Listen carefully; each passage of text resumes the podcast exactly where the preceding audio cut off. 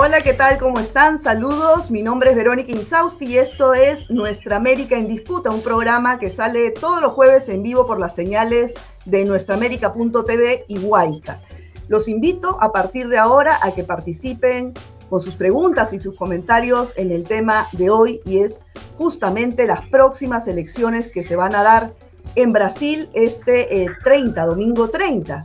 Hay eh, mucha expectativa, no solamente entre eh, los ciudadanos en Brasil, sino a nivel latinoamericano y a nivel mundial, lo que significaría un triunfo de Lula para el tema de la cohesión de nuestra región, y eh, para muchos otros este, puntos, no solamente, como les repito, a nivel local, sino en Latinoamérica. Según las encuestas, pues, herencia de cinco puntos entre Lula y Bolsonaro. Y bueno, pues eh, hay algunos que dicen empate técnico, pero hay también mucho eh, voto escondido. Lo vimos en la primera vuelta que daban eh, uno pensaba, pues, según las últimas encuestas de la primera vuelta, que ganaba Lula, pero finalmente el voto oculto optó por darle su, prioridad a Bolsonaro. Entonces, bueno, vamos a ver qué pasa acá. Y si es que el, el actual presidente de Brasil va a reconocer también los resultados. Sobre todo esto vamos a conversar con dos invitados. Ellos son a Mónica Valente, ella es integrante del Comité Ejecutivo Nacional del Partido de los Trabajadores y también nos acompaña Yoselio Drummond, él es secretario regional de la Internacional de Servicios Públicos. Muchas gracias a ambos por estar aquí. Gracias a ti, Verónica, y a Nuestra América TV por la invitación. Un gran honor participar de esta charla. Muy bien, muy bien. Yoselio, empezamos contigo bueno, más allá de la polarización y la violencia que ha, marcado esta, esta campaña electoral, ¿cuáles han sido los principales eh, puntos de los programas de gobierno tanto de Bolsonaro como de Lula? Mira, primeiro comentar que esta eleição está sendo considerada a eleição mais importante do Brasil depois da redemocratização deste país. É quando está em jogo totalmente dois projetos muy distintos, muy diferentes. Uno que ampliado profundamente a pobreza em Brasil, como é o governo Bolsonaro, onde hoje um terço das pessoas estão com hambre, estão como não ganhando o suficiente para se alimentar diariamente de maneira digna, contra outro projeto de Lula que ha resultado em mais de 40 milhões que saíram de la, de linha de la pobreza e han venido novamente ingressar dentro de uma sociedade onde os direitos são mais equilibrados, como foi durante o governo Lula. Também está em jogo o tema da natureza, do meio ambiente. Um governo como o de Bolsonaro que lá destrói, que lá permite agrotóxico, que não tem nenhum respeito pelas terras indígenas, permitindo a mineração, destruindo a Amazônia, e outro que ha justamente ganhado incluso prêmios internacionais por la preservação do meio ambiente, por respeito à natureza, assim como o tema da democracia. Um governo como o de Bolsonaro, que busca controlar o parlamento mediante mecanismos de suborno aos parlamentares, também busca controlar no judiciário todo o sistema de fiscalização de Brasil, nombrando pessoas de sua simpatia, de sua amistade personal, contra um outro governo, que foi o governo Lula, que ha respeitado profundamente as instituições, para o bem e para o mal, porque incluso as instituições, algumas se envolveram contra o governo Lula, pero com total respeito à democracia. Por isso, Lula hoje reúne uma frente ampla de partidos, de integrantes da sociedade, e Bolsonaro está bastante aislado, lamentavelmente com muitos votos a um não quisera que fosse assim, pero sí, com muitos votos. Pero eu diria que este tema de do meio ambiente, de la natureza, este tema de la distribuição de la renda, de combate à pobreza, assim como o tema de la democracia, de los serviços públicos de qualidade tão importante para a população, seriam os temas centrais que estão em jogo nessa eleição e com dois projetos antagônicos, totalmente diferentes um do outro. Mónica, ahora esta, esta campaña, pues, según el blog de verificación de noticias falsas, eh, detectó pues que en el discurso de Bolsonaro cada tres minutos eh, daba una mentira y esto también ha influido en gran parte del electorado, ¿no? Que, aumentando, digamos, el miedo, la polarización. ¿Cómo crees que esto eh, se visualice en los resultados del próximo domingo? É uma excelente pergunta, Verônica, porque é, uma rede de mentiras, de notícias falsas, muito poderosa, com muita plata, que Bolsonaro hace uso, incluso com plata pública, com pressupostos públicos, que certamente depois que ele perda as eleições, vão ser investigadas e vão ser penalizadas e vão à justiça, por supuesto. Esse é um tema uh, que influi em, em el de Brasil, pero en el electorado de todo el mundo, el tema de las fake news, el tema de la construcción de mentiras, de noticias falsas para uh, uh, denegrir a imagem de, de, los oponentes, en el caso del presidente Lula, eh, pero para causar medo a la gente para que não vão votar ou que se votam por Lula a estar votando por uh, que nunca, jamais Lula iba a hacer, como no ha hecho en los, en los años, en los ocho años y que ha, ha sido presidente de la República, como por ejemplo el cierre de los templos uh, evangélicos ou outras notícias falsas como essas que de hecho influenciam la gente. Pero yo creo que hoy por la mañana conversaba con algún, algunos compañeros y compañeras de la dirección del PT y parece que la gente já está um tanto vacunada contra isso. É claro que no, no eh, descartamos a possibilidade de uma no, nova ola de mentiras por meio de WhatsApp, Telegram, que de hecho, en este caso de las elecciones de 2022, han tenido una fiscalización un poco más dura por parte del Tribunal Superior Eleitoral, cosa que no tuvimos el 2018, quando Lula não ha podido candidatar-se por estar encarcelado, e tuvimos um outro candidato de, de, del PT, del partido de Lula. Isso, de hecho, influencia Eh, pero estamos al tanto, estamos en las calles, en la movilización, eh, tanto en la lucha institucional eh, junto al Tribunal Superior Electoral, outros órgãos de fiscalização de la justiça contra las fake news, pero também, por exemplo, contra el acoso electoral de patrones a sus empleados que ameaçam os empleados que se Lula ganha a eleição, eles vão ser despedidos e coisas assim. Estamos em la luta institucional, pero em grandes mobilizações. Eh, las televisões, creio eu, em América Latina estão eh, mostrando a la gente, ensinando a la, nossos pueblos hermanos las multitudinárias movilizações e demonstrações de, de la campanha del presidente Lula. Agora, Jocelio, eh, um gran aliado de Bolsonaro son las Fuerzas Armadas, ¿no?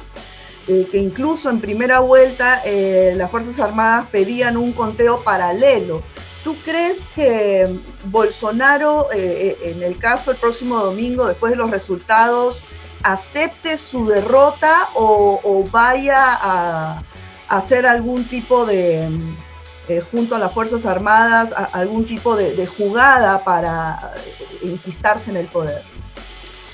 Mira, é difícil essa pergunta, porque quando se lida com extrema-direita violenta, agressiva, como esta de Brasil, não se sabe exatamente como vão reacionar. Tudo indica que vai ser uma reação ao, como ao, mais ou menos ao mesmo estilo que Trump, de não aceitar, de buscar mobilizar a gente, de buscar atacar as instituições, de tentar com a violência um pouco que reverter este processo de derrota que seguramente vai ter domingo. Pero, ao mesmo tempo, está totalmente aislado. Ayer Bolsonaro chamou uma coletiva de imprensa que vai ser uma denúncia muito grave, Em la verdade, iba pedir para posponer a eleição, provavelmente. Essa seria sua intenção inicial.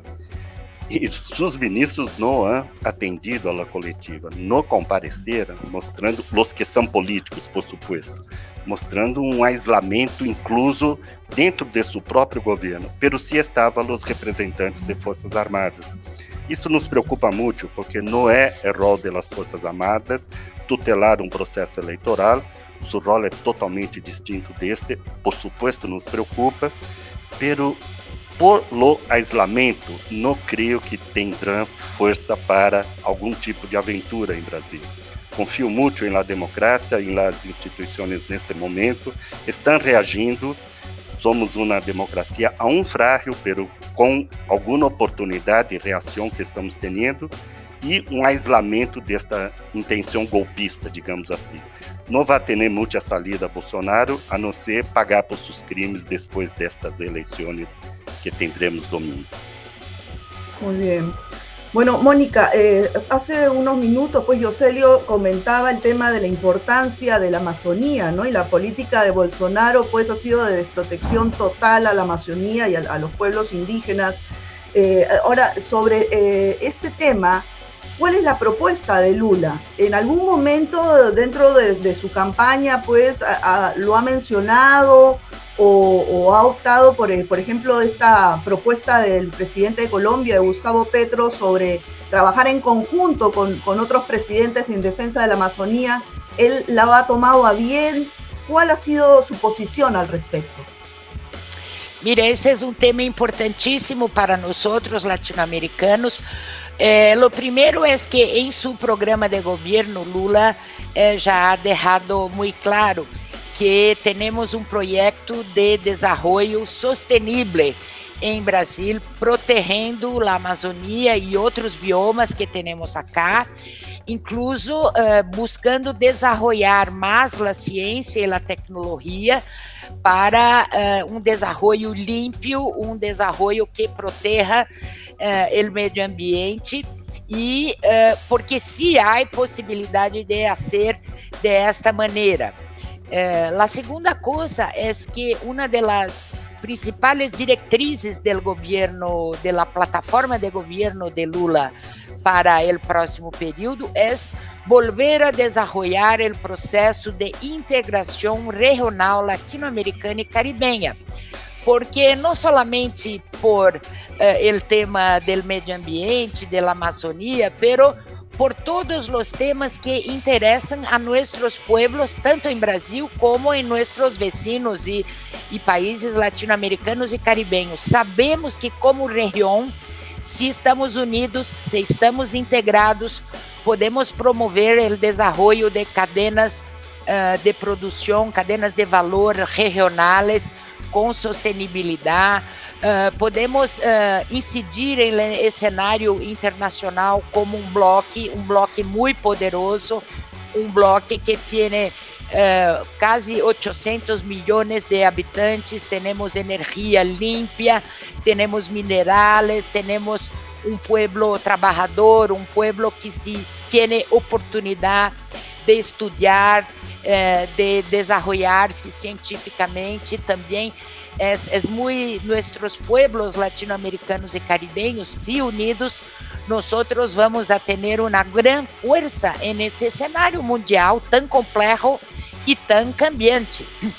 Então, não somente para o tema da Amazônia, pero todos os outros temas que involucram lá integração regional, temas energéticos, temas de infraestrutura, uh, temas de cadenas uh, regionais de, de, de, valor, por exemplo, o que passou na pandemia, uh, não havia insumos para produ produção de vacunas, para uh, uh, materiais uh, de vacunas, para materiais medicinales para os hospitais, porque se romperam todas as cadenas produtivas globais.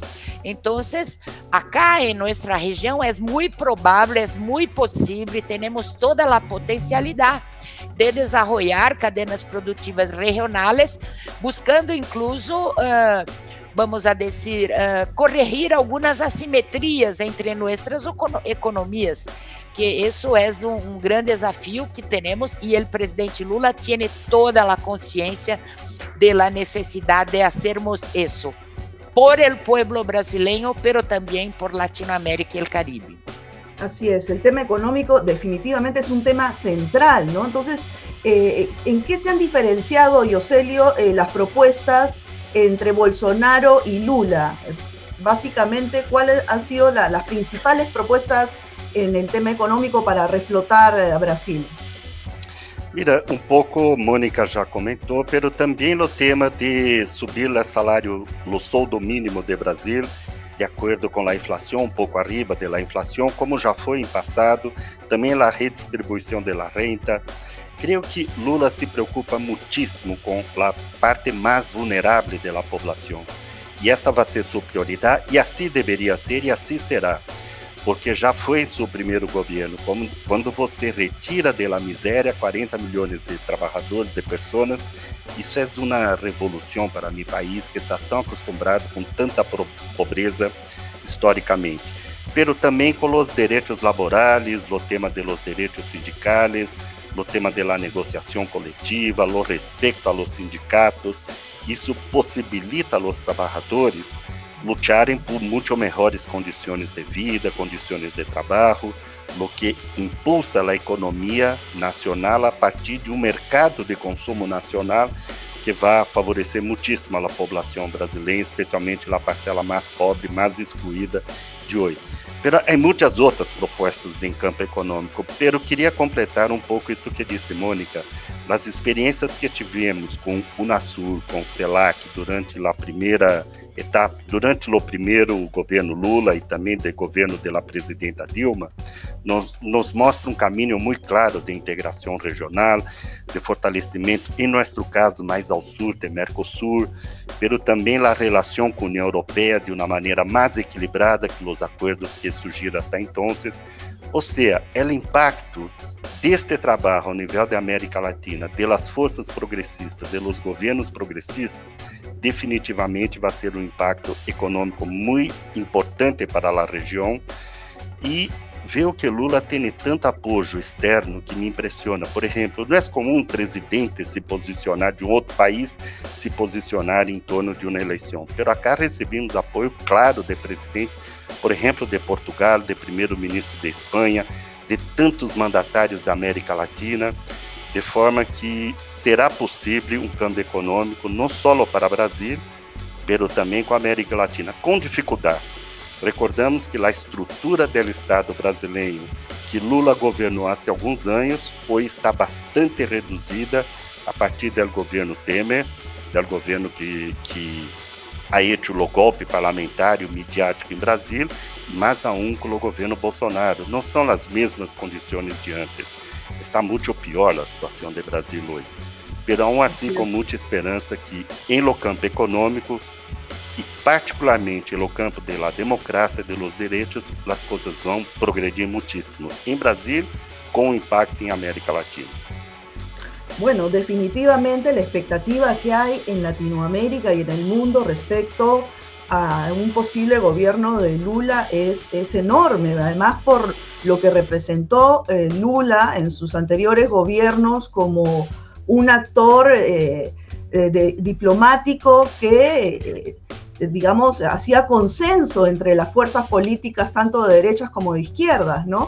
¿Tú, Mónica, crees que finalmente Lula pueda consolidar CELAC, UNASUR nuevamente?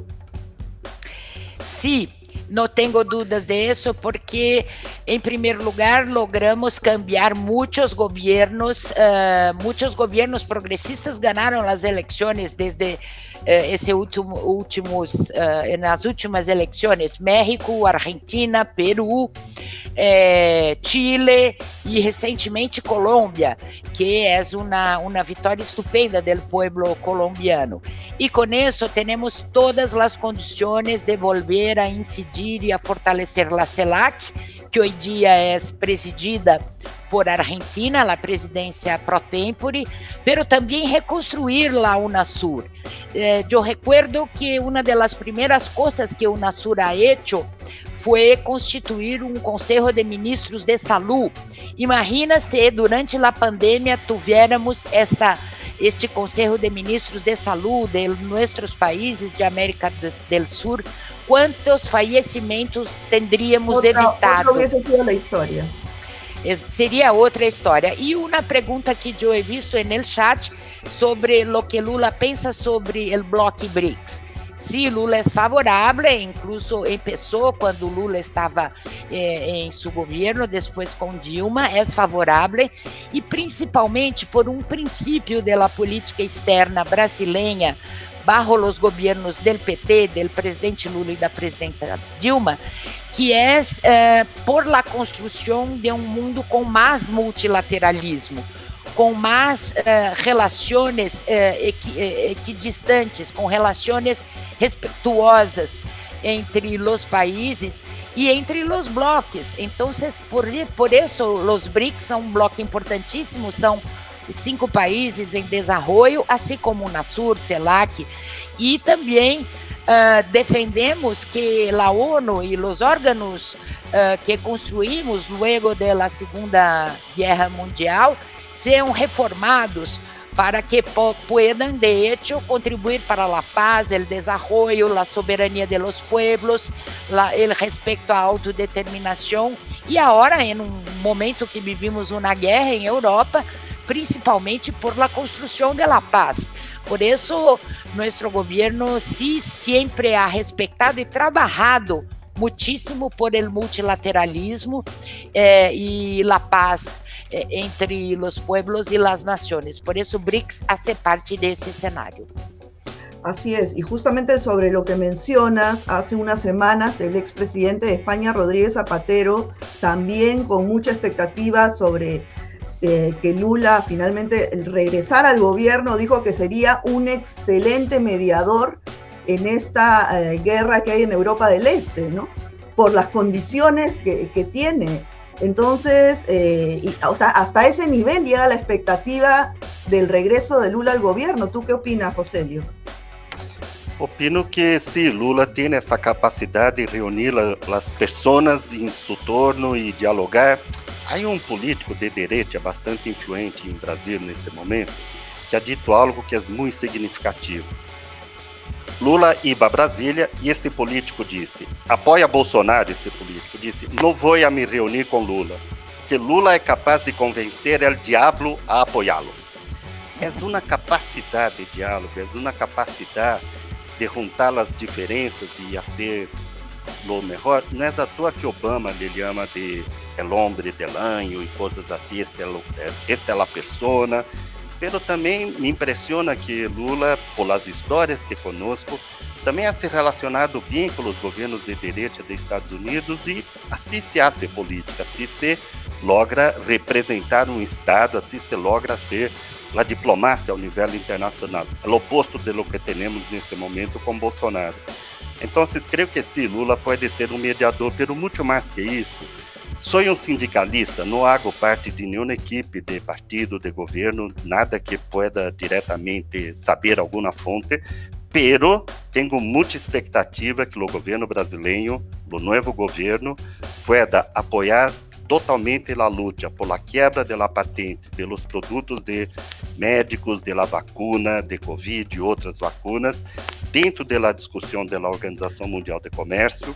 Tenho muita expectativa que o governo Lula pueda apoiar diretamente as medidas necessárias para o Acordo de Paris vingar, que é um tema que está justo em la mesa neste momento no tema de la, redução de emissão de carbono, assim ha defendido o governo Lula em passado e assim vai defender neste futuro próximo, e muita expectativa de que o governo brasileiro possa efetivamente defender a implantação da taxação corporativa que as empresas transnacionais apagam imposto justo, assim como defenderam os ministros de Economia de Hacienda de África recentemente, é uma discussão atual dentro de G20 creio que um governo progressista em Brasil, particularmente com o governo Lula, esses temas terão um suporte bastante grande ao nível internacional com o ingresso do país, do Brasil nesta renda. Así es. Bueno, la expectativa es bastante alta y, bueno, esperamos todos pues que, que a partir de este domingo otra sea la historia para Brasil y para nuestra región. Muchísimas gracias, Yoselio y Mónica, por la participación en el programa. Nosotros vamos a estar muy atentos y, eh, bueno, esperándolos nuevamente tenerlos por aquí. Muchas gracias a ustedes por toda esta solidariedad internacional. La necesitamos, la agradecemos y retribuiremos domingo con la elección espectacular de Lula. Muy bien. Hago mías las palabras de Josélio. Sí, muchísimas gracias y tentaremos retribuir con la elección de Lula. Bueno, mucha suerte. Gracias. Nos vemos. Bueno amigos, esto ha sido todo por hoy. Nos vemos en una próxima emisión de Nuestra América en Disputa. Cuídense mucho. Chao.